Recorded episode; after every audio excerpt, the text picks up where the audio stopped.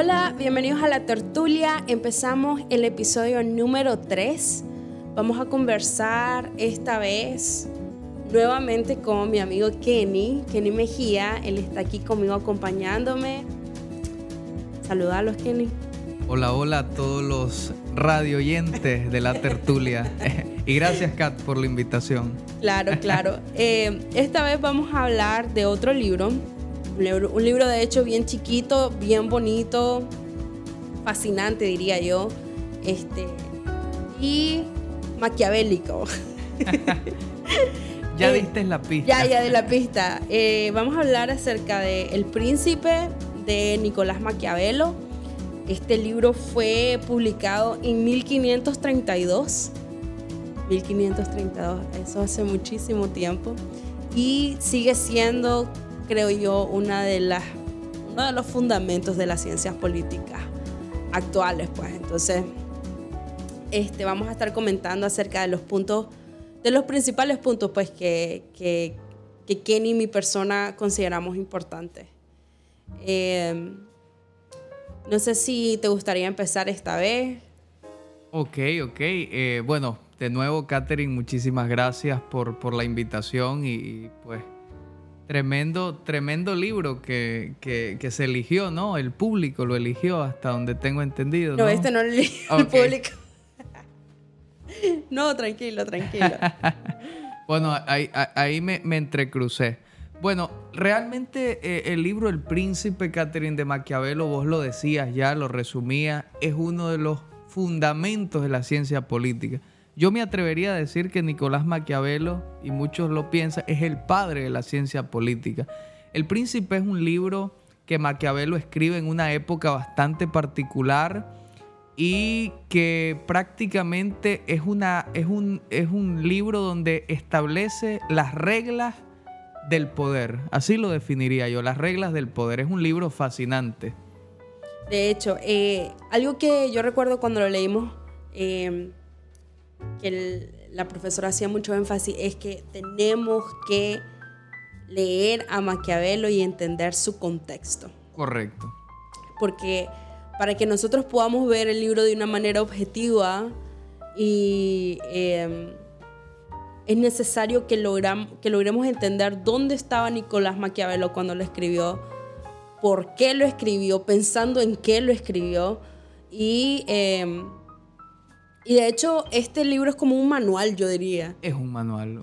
Es un, manual y del, príncipe, pues el, el, título lo dice, de cómo Maquiavelo piensa que el príncipe debería de actuar, un, un líder debería de actuar, que qué tácticas debe tomar, qué, qué decisiones fuertes necesita tomar también este, y qué puntos débiles puede encontrarse en el camino. Qué, desafíos y amenazas también. Realmente es interesante eh, eh, analizar el contexto del libro eh, porque vos ya mencionabas, ¿verdad? Este libro se escribe en el siglo XVI, hace ya larga data, hace más de 500 años. Y muchos ven este libro, porque, porque muchos lo consideran el manual, digamos, del, tirano. Algunos, algunos lo consideran.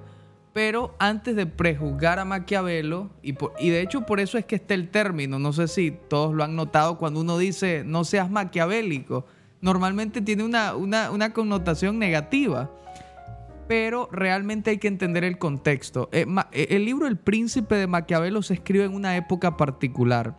Maquiavelo es de origen italiano. En esa época Italia estaba enfrentando numerosos desafíos, desafíos que ponían en riesgo la sobrevivencia de la nación italiana. Y, y, es importante mencionar esto, en esa época se había dado fin, había finalizado el feudalismo y estaba iniciando la etapa moderna. Y en Europa se estaban formando ya lo que se le llaman las monarquías absolutas, el poder se estaba centralizando, surgió la monarquía inglesa, en España también la monarquía, en Francia, pero Italia era, era eh, el hermano raro de la película. Caos. era caos, era caos, era desintegración, eh, el país estaba desintegrado eh, en, muchos pequeños reinos, cada uno con sus líderes, pero realmente no se había formado ese sentimiento de identidad nacional que en las otras naciones europeas se había formado. Y Maquiavelo veía eso con tristeza y él quería un líder que unificara a Italia. Entonces él escribe El Príncipe como un manual para ese líder para que siguiera ciertas reglas y pudiera no solo unificar a Italia, sino hacer de Italia una nación grande y poderosa. Entonces tenemos que entender el contexto. Así es. Gracias por esa pequeña reseña histórica, Kenny. Este, como pueden ver, él es mucho más ágil con las fechas, es mucho más ágil con todas esas cosas, así que por eso le doy el espacio a él. Eh, pero bueno, ya adentrándonos un poco, bueno, esto voy a hacer un paréntesis de hecho. Porque vos mencionaste esto del manual como un manual. Y yo aquí estoy haciendo ya la publicidad gratis, pues. Cuando Netflix, no sé, quiere apoyar el podcast, vamos sobre Netflix. Pero, eh, pero en, en, Netflix hay una serie, de hecho, que se llama, ah, la, como, en español. Eh, es como eh, How to be a Tyrant. cómo ser un tirano. tirano cómo ser un tirano así, literal. Y este entonces, en la serie, de hecho, se mencionan muchas de estas tácticas que Maquiavelo eh, presenta, pues. Y entonces, si no les gustan mucho los libros, yo les, yo les diría que igual vean esa miniserie para que em, puedan relacionarlo. Y si pueden leer el libro y ver la serie, mucho mejor porque van a entender con, con historias reales también, porque en la serie te da gobernantes que han hecho esas tácticas. Que, pusieron en práctica el libro. Exacto, que, que, utilizaron literalmente al príncipe como su manual. Entonces creo que es súper, súper bonito. No bonito, pero interesante. Interesante. interesante. Este, ver cómo estos hombres literal se tomaron todas estas ideas maquiavélicas a pecho y, hicieron de su país pues eh, lo que quisieron. Bueno, una de las cosas que yo uno de los puntos más relevantes del libro es el poder. El poder creo que de hecho es la base como de, en lo que se basa Maquiavelo para dar, dar el desarrollo completo del libro.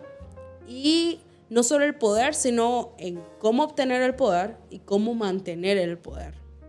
De, hecho, esa es, el, eh, digamos, la idea central del libro El Príncipe, porque Maquiavelo sabía que era necesario obtener ese poder para alcanzar su objetivo, que era unificar Italia.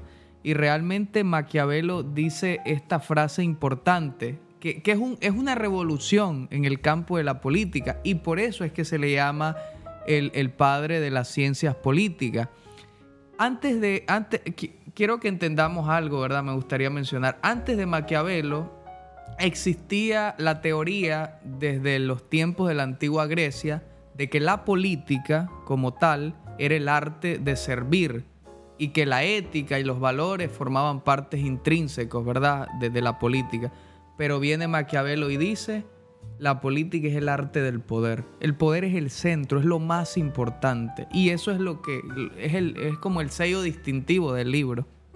De hecho, y, y de hecho creo que sería bueno hablar acerca de esta, de la aislar la palabra en sí política de, los conceptos, pues, maquiavélicos, por decirlo así, como la corrupción, como el, o sea, la deslealtad, porque hacen que veamos incluso ese arte de servir como algo malo, pues, tergiversa todo el, sentido de, de la palabra, de la política. Pero me gusta pues de que de que lo, veamos así, que lo pensemos así, establezcamos esto, que hablamos de política cuando hablamos de este arte de servir. Pero Maquiavelo, pues, nos dice que la ética, que si vos sos ético... No puede ser político. Así es. Que si vos tenés valores, probablemente tampoco, pues, porque la ética va arraigada con eso, pues, con los valores. Entonces, este, antes de que empezáramos a grabar, eh, vos me, comentabas de que Sócrates era uno de los principales este, um, pensadores, sí, que decía esto, de que la política pues, y la ética deben ir, van juntas, pues, para que pueda tener éxito.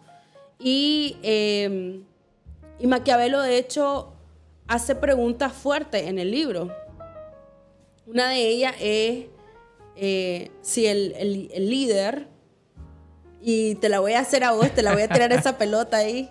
Está pero, difícil. Sí, el líder entonces, nos dice Maquiavelo, debe ser amado o debe ser temido para que tenga éxito. Fíjate que esa pregunta yo creo que hoy, 500 años después de, este maravilloso libro, eh, sigue en el debate. Maquiavelo nos dice que es mejor que el líder sea temido, porque así evita, digamos, posibles deslealtades. Porque cuando el, cuando el líder es amado, puede dejar espacio a que ese poder vaya disminuyendo. Entonces Maquiavelo dice debe ser temido. En mi opinión, creo que es una combinación. Creo que el líder debe ser amado, debe contar con, con, cierto respaldo, pero también debe ser temido o yo diría debe ser respetado. Entonces, para mí es una combinación.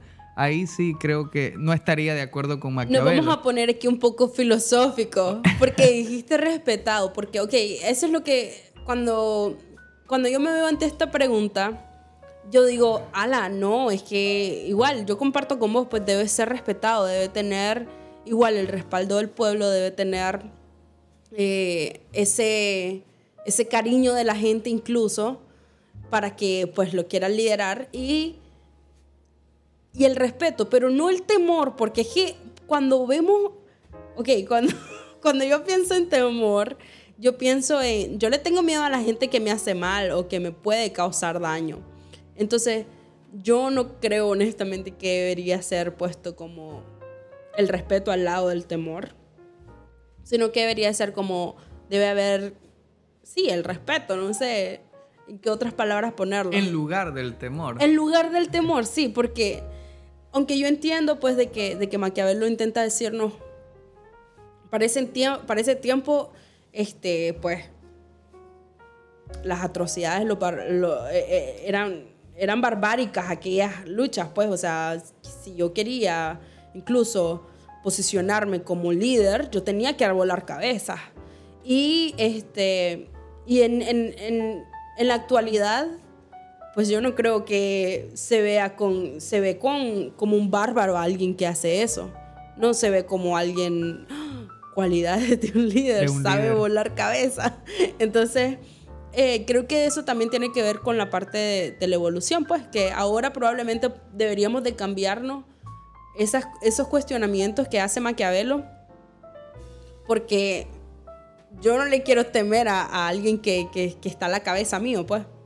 No, definitivamente. Yo creo que ahí vemos, como vos decías, la evolución que, han venido, se ha venido generando de los términos. Decía un historiador francés muy famoso, de que el hombre y sus acciones son producto de su tiempo. Entonces no podemos juzgar, digamos, a este escritor bajo los parámetros actuales. Sí. Pero sí debemos, como vos decís, este, debemos eh, preguntarnos si esas acciones o esas reglas de Maquiavelo siguen teniendo la validez. Yo diría, por ejemplo, que, que Maquiavelo nos da muy importantes aportes. Eh, por ejemplo, eh, uno de los aportes más importantes que da Maquiavelo es sobre todo, eh, digámoslo así, consejos a líderes de Estado. Porque él lo que quería, ¿verdad?, era aconsejar a un futuro líder de Italia. Entonces hoy lo podemos aplicar a los líderes de Estado. Y uno, uno de, de, de, de los consejos más importantes que da Maquiavelo es el Estado o la sobrevivencia del Estado es lo más importante. Y eso lo vemos hoy en día de que muchas veces en, situaciones de emergencia los líderes de Estado se ven obligados a tomar decisiones difíciles, pero la sobrevivencia del país o de la nación está por encima de todo. Quizás ese es uno de los aspectos que podemos rescatar. Sí, bueno, de hecho también recuerdo que eh, uno de los puntos que él hacía, uno de los énfasis que él hacía, es que, que tenés que cuidar o que el líder debe cuidar a su círculo cercano. Y este, pues ahora yo siento que incluso en los gobiernos más modernos es como eso también, se ve ese shift, ya no, ya no es que, bueno, si quienes estaban antes a la cabeza, entonces se pueden quedar ayudarme a gobernar ahora a mí, sino que sean, considero que tal vez desde, si lo vemos desde esa perspectiva, sí los, los, gobiernos actuales han tomado ese consejo de Maquiavelo y han, bueno, voy a poner a gente cercana a mí, o sea, y cuando digo cercana no me refiero al nepotismo, ¿verdad? Quiero aclarar eso. No es que voy a poner a mi primo ahí al lado, pero a gente que, en la que yo confío, en la que veo capacidades, en la que veo que me va a ayudar a lograr los objetivos que yo me propongo y a trabajar conmigo, pues mano a mano. Eh, y porque en el libro, aquí les voy a dar súper spoilers, en el libro él, él, recomienda de que de ahí si ves a alguien cercano que esté incluso ahí como en el está la posibilidad, vos le ves de viaje la posibilidad de que pueda traicionarte o que la gente empiece a quererlo más a él que le vueles cabeza también. y, y, o sea, es atroz. es atroz para la actualidad. Y de hecho por eso a Maquiavelo se le considera el padre de esta corriente política llamada el realismo Sí. El realismo político, el pragmatismo. Cuando uno dice, vos sos realista, es todo lo contrario al idealismo. Porque en el idealismo uno diría, esto es lo que debería ser, pero Maquiavelo dice, ok, eso debería ser, pero esta es la cruda realidad. Sí. Y en parte tiene razón, porque realmente el príncipe, aquí es importante, vos mencionabas, Catherine, algo súper importante, y es la evolución. En esa época, eh, lo que dominaba en Europa y en el mundo eran las monarquías absolutas. Los líderes, en este caso los reyes, que se consideraban con derecho hereditario del poder, ejercían el poder de manera despótica. Es decir, tenían el poder absoluto. Nadie podía eh, contradecirlo, porque ahí sí te llamaba. Hoy, con el tiempo, con la evolución de la política, y con, por ejemplo, el tema del surgimiento de la democracia, de las revoluciones, del fin de las monarquías, el surgimiento de repúblicas, eso ha ido cambiando, porque ahora el poder eh, no se basa en, este, en, esta, en este ejercicio absoluto como en las monarquías, sino que se basa en el consentimiento, digamos, de los gobernados. Y de hecho, bueno, volviendo a lo que decía, quiero recalcar de que en esa serie de Netflix que les mencioné, hay un ejemplo súper específico acerca de eso, de, tener a gente cercana tuya que tal vez la gente empieza a amar más o la, gente empieza a querer más. Y ahí vemos los golpes de Estado, o sea, de eso surgen los golpes de Estado cuando el líder empieza a, tal vez a, a, dejar de tener esta influencia, este... Yo no, no voy a decir pues a sostener el cariño del pueblo, pero porque eso suena súper romántico, pero sí, de cierta forma sí, a tener esta firmeza, por decirlo así, ante el pueblo de, tomar las decisiones adecuadas. Y por eso es que el pueblo empieza a ver alrededor quién puede ser. ¿Quién puede sustituirlo? Exacto. Entonces, hasta cierto punto el pueblo se vuelve maquiavelo. Sí, sí, pone en práctica esa, eh, eh, esa, esos consejos maquiavélicos. Sí, porque o sea, le voy la cabeza. O sea, cuando digo le voy la cabeza me refiero a que le hacen golpe de estado y va, pues bye bye. Vamos a conseguirnos a un príncipe mejor. Entonces, este, creo que los consejos de Maquiavelo van. están. Están abiertos, pues, a, a no solo los líderes, pero también para que la gente entienda cómo funciona. Cómo funciona el mundo cómo funciona y, el liderazgo en específico, o sea, cómo, cómo debería un líder actuar y cómo no debería actuar. Y creo que también nos da el espacio para ser críticos de eso. No, definitivamente. Yo creo que, por ejemplo, eh, yo creo que Maquiavelo debe ser visto con pragmatismo. Es decir, esto eh, debemos, yo, yo siempre digo, leerlo todo y tomar lo bueno o lo que nos puede servir. El liderazgo Maquiavelo, de hecho, hay un capítulo del libro donde habla de las características o cualidades que debe tener un líder. Y dice Maquiavelo, el líder debe contar al menos con el apoyo de ciertos sectores clave. Y es, y es realidad, porque es decir, una persona que digamos no cuente con ese apoyo, pues, la, pues va a ser muy difícil ejercer ese liderazgo. Y lo vemos en todo, en la familia, en las empresas, en todos los ámbitos de la sociedad. Entonces realmente Maquiavelo yo considero que fue un pensador eh, que debemos juzgarlo bajo la lupa de su tiempo, de eso que él buscaba, pues que era unificar a su nación. Entonces, algo importante eh, en el caso del príncipe y que me gustaría mencionar es que el príncipe sienta las bases, por ejemplo, de, las relaciones internacionales, de cómo funciona la relación de los estados. Porque, y, nosotros lo hemos visto, Catherine, en la carrera, y siempre nos dicen, ¿qué es lo que importa para los estados? Los intereses. El interés nacional. El interés nacional, el poder. Y nosotros a veces vemos las noticias internacionales y vemos solo eh, la superficie, la punta del iceberg, pero detrás de eso hay un conjunto de, sucesos maquiavélicos. Entonces, Maquiavelo nos ayuda a entender el mundo. Sí. No, no cómo debería ser el mundo, sino cómo lo es. Cómo lo es, sí. De hecho, porque eh, en la actualidad, pues, nosotros, eh, como yo, yo dije, pues, de que en el tiempo de Maquiavelo o cuando Maquiavelo escribió el libro, ese tipo de cosas como volar cabeza estaba bien, pero igual, o sea, en actualidad, tal vez en Nicaragua, ese tipo de, cosas como los conflictos armados no son cosas de todos los días, pues, en el sentido de que nosotros no estamos en guerra con otro país, no estamos, este, no tenemos este ejército, pues, que está preparado para cualquier cosa. Pero hay países que sí. O sea, lo vemos en la actualidad con la situación de los Estados Unidos, eh, donde literal se tienen, eh, eh, estos líderes se ven en la posición o somos nosotros o son ellos. Tomar decisiones duras. Tomar decisiones duras, exacto. Y donde, donde esas tácticas que Maquiavelo dice, bueno, de verdad tenés que eliminar a cualquier persona que presente una posible este, amenaza a tu país, a tu gente, es real, pues. Y ha sucedido. Y ha sucedido, sí. O sea, hay eventos que, por ejemplo, ha marcado el 9, el 9-11, acaba de, acaba de pasar el aniversario y ya son 20 años.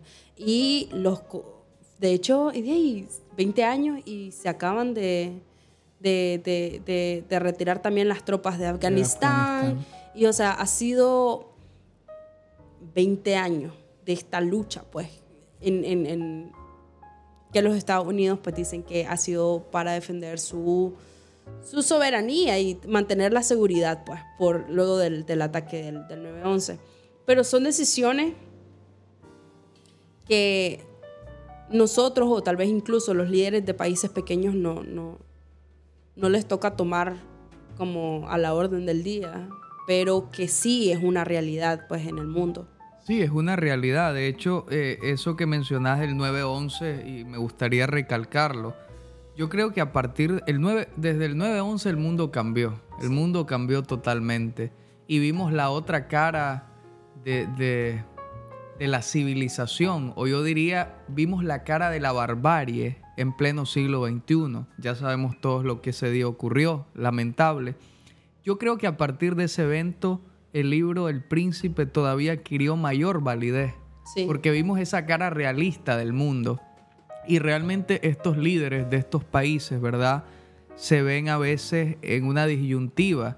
Y por eso es que dice Maquiavelo, la ética no debería ser lo que defina las decisiones. Y te voy a poner un ejemplo. Eh, en el caso del tema del terrorismo, que, es un tema bien sensible en el, mundo, sobre todo en, esta zona de Medio Oriente, ¿qué, ¿qué, debería hacer un líder, por ejemplo, enfrentándose a personas con este tipo de ideología? ¿Debería usar la ética o no la debería usar con el fin de proteger a sus ciudadanos? Son, yo creo que a mí no me gustaría estar en sus zapatos. Sí, de hecho no, de hecho no. Eh, y, son, son decisiones que, nosotros vemos por películas, pues. Correcto. Gracias a Dios las vemos por películas, pues, pero eh, son, son reales. Entonces, creo de que, de que este libro en sí como vos dijiste, nos ayuda a entender el mundo real, el mundo eh, de, de los tomadores de decisiones del mundo. Y, este, y obvio, pues sí, aunque es un poquito fuerte, fuerte eh, sí son decisiones que creo que incluso si nos planteamos las ideas, yo recuerdo que el profesor Jonathan nos hacía a veces incluso ponernos en, en, situaciones fuertes, como ve aquí hubo un tren y aquí está una persona y, y, y hay una bomba. Y hay una bomba, exacto. O tenés que jalar el coso y aquí está tu familia y salvas a tu familia o salvas a aquel individuo que nada que ver. Entonces, y, y, te pones a pensar como, ¿qué vida vale más? Ah, ¿Vale acaso la vida de alguien más menos que la de otra? Entonces, son, son cosas que probablemente este, los líderes pues tienen que tomar decisiones y, y, nosotros tal vez no lo entendemos pues desde, desde aquí, desde la comodidad de nuestra casita. y, y, pues sí, pero Maquiavelo pues nos hace plantearnos todas esas situaciones y nos hace cuestionarnos qué haríamos nosotros en esos zapatos. Si fuéramos el príncipe, ¿qué, qué decisiones tomaríamos nosotros? De hecho, de hecho eh, él, él hace esa pregunta y hay una frase famosa hay una frase famosa del príncipe que, muchos este, conectamos con este libro y es el fin justifica los medios. sí, el fin justifica los, medios. Entonces, esta es la, todo mundo cuando escucha esa frase se le viene a la mente Maquiavelo. Y realmente ese es el centro del libro. En realidad, eh, dice Maquiavelo, Maquiavelo dice, cuando nosotros perseguimos el bien común o perseguimos algo positivo, no importa que los medios que utilicemos sean inmorales o antiéticos. Eso dice Maquiavelo. Y es un pensamiento bastante fuerte. Y aunque estemos de acuerdo o no con él, pero creo que, es una idea que, sigue en el debate. Entonces, yo creo que todos nosotros deberíamos leer El Príncipe, y lo vuelvo a mencionar porque nos ayuda a entender el mundo aunque estemos de acuerdo o no con, con Maquiavelo. Con lo que él diga, sí, así es. Bueno, este, vos mencionaste una frase y eso yo lo quiero dejar de tarea para ustedes. ¿En qué parte del libro, si alguien puede respondernos, en qué parte del libro Maquiavelo dice eso, que el fin justifica los medios?